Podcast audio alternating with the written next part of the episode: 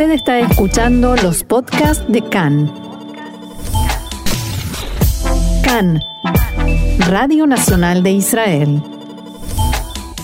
Seguimos entonces, Roxana. Las Fuerzas Armadas norteamericanas publicaron esta madrugada imágenes de dos bombarderos militares estadounidenses, Boeing B-52, en camino hacia el Golfo Pérsico. El ministro de Relaciones Exteriores iraní, Mohammad Javad Zarif, escribió en su cuenta de Twitter que si se supone que estos sobrevuelos deben asustar a su país, mejor sería gastar todos esos billones de dólares en la salud de los contribuyentes norteamericanos que pagan sus impuestos. Zarif agregó que su país no temerá aplastar, textuales palabras, en sus palabras, claro, cualquier muestra de hostilidad.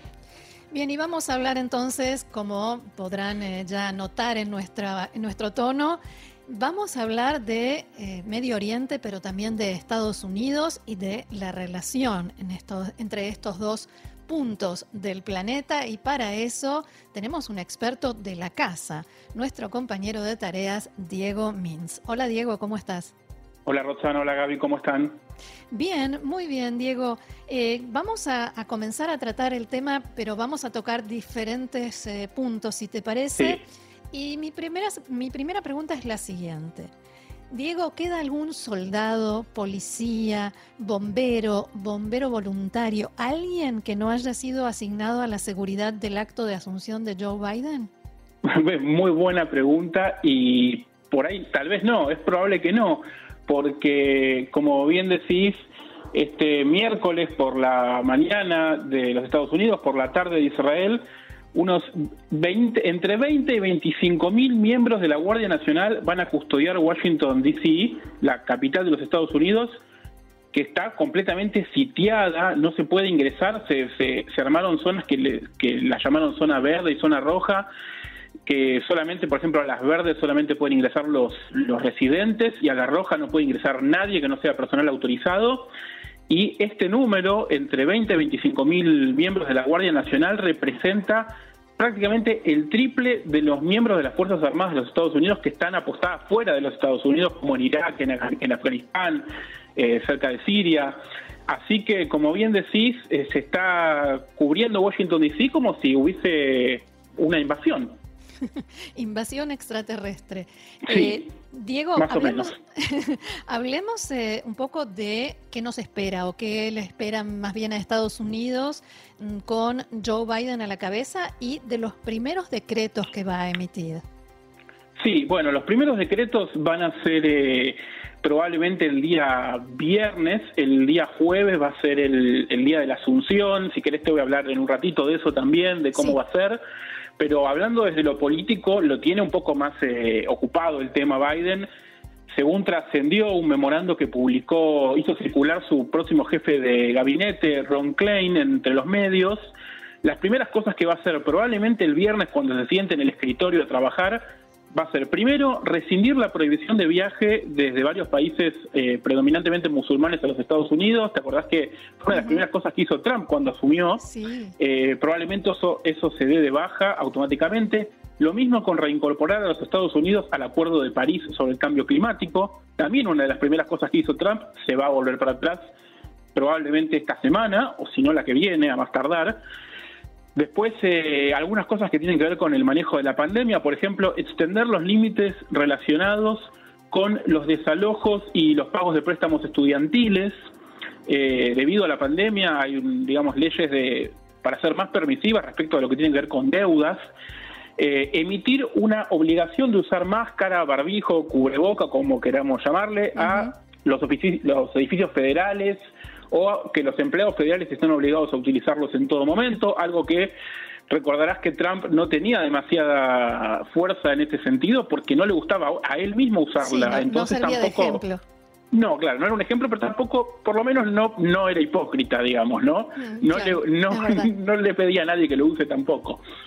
Eh, también otra orden importante, de vuelta, revisando cosas que hizo la administración Trump, es ordenar a las agencias de migración y a las agencias de frontera a que reúnan a los niños separados de sus familias después de cruzar la frontera por un tema de inmigración ilegal o por el motivo que sea, van a que se busque la manera de que se reúnan las familias. Otro tema que también fue del primer año de 2017 de Trump, que fue muy polémico, y también se dice que podría ser en el primer día que haya una legislación o ampliar una legislación o, un, o mismo un decreto para proporcionarle un camino a la legalidad a 11 millones de inmigrantes ilegales, algo que es costumbre de todos los gobiernos, republicanos y demócratas, pero que por supuesto Trump no hizo. O sea, primero habrá que arreglar depende a quién se le pregunte, ¿no? Arreglar o cambiar. cambiar, vamos a decirlo digo, en términos eh, objetivos, cambiar muchas de las cosas que hizo Trump ni bien asumió.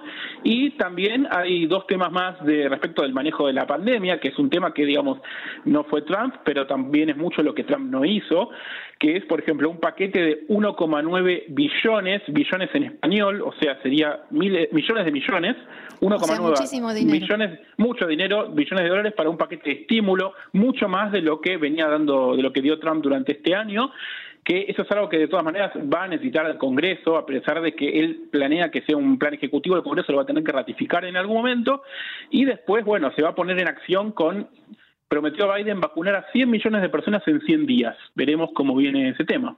Bueno, puede consultar aquí con el gobierno israelí cómo se hace. Sí, sí, sí. De hecho, por supuesto, eh, se, está teniendo en cuenta el modelo israelí en ese sentido. Bien, eh, ahora hablábamos de la administración anterior, de Donald Trump, eh, y vamos a seguir hablando de Donald Trump, me parece, por un buen tiempo. Sí. Tiene, hablemos del impeachment, Diego. ¿Tiene sentido que se le haga juicio político a Donald Trump cuando ya se está yendo, ya entrega el poder?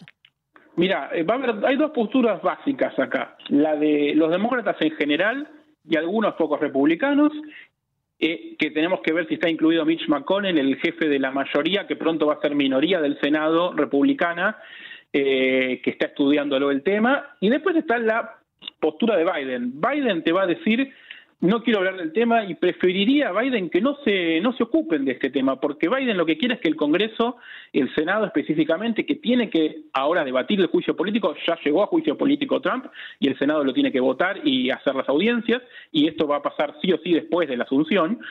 Eh, Biden te va a decir, mira, la verdad que no, yo preferiría que, que el Senado se dedique a, a, seguir adelante, a mirar el trabajo, primero a ratificarme los puestos del gabinete, porque eso es una, una formalidad, pero lo tienen que hacer, porque no va a tener el gabinete hasta que el Senado no lo, no lo oficialice, a votar estas leyes de estímulo, a votar todas estas leyes que voy a mandar.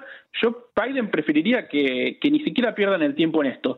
Ahora, los demócratas te, te van a decir que las ofensas de Trump, incitar a la violencia, incitar a la insurrección contra el propio gobierno de los Estados Unidos, es un precedente que no se puede dejar pasar eh, más allá de que eventualmente, una vez que pierda la inmunidad el 20 de enero, va a haber causas probablemente penales, incluso contra Trump por todo esto. Desde el punto de vista político, el argumento es la ofensa no se puede dejar pasar, una impunidad en ese sentido sería muy grave, una insurrección es un tema grave, hay que debatirlo. Y además hay un tema, con una mayoría simple para dimitir, para que, perdón, para expulsarlo, en teoría que no lo van a poder expulsar porque ya no va a ser más el presidente, pero para expulsarlo se necesita nada más que, se necesita nada menos que, mejor dicho, dos tercios del Senado.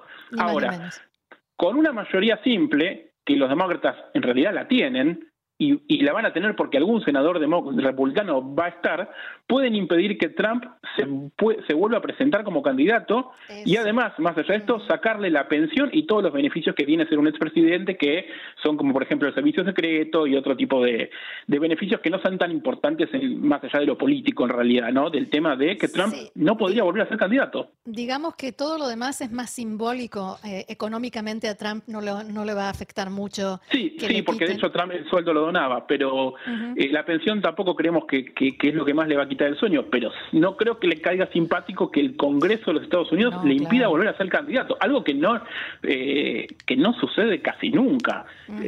Eh, generalmente los que son condenados a prisión están inhibidos de ser candidatos, después se puede pedir un tipo de extensión, pero esto sería el propio Congreso inhibiendo a un expresidente. Esto sí es algo que nunca sucedió. Así es, Diego, nos queda pendiente el tema de las relaciones internacionales, la diplomacia y los obsequios que le deja el secretario de Estado Mike Pompeo a, eh, a quienes vienen, pero se nos termina el programa. Así que lo dejamos para la próxima y lo dejamos pendiente porque es realmente muy interesante y también tiene que ver con Israel. ¿Te parece? Perfecto. Dale, lo dejamos para cuando ya Biden sea presidente, probablemente, así que ya vamos a poder hablar de los problemas del presidente. Así es. Diego, hasta mañana. Hasta mañana.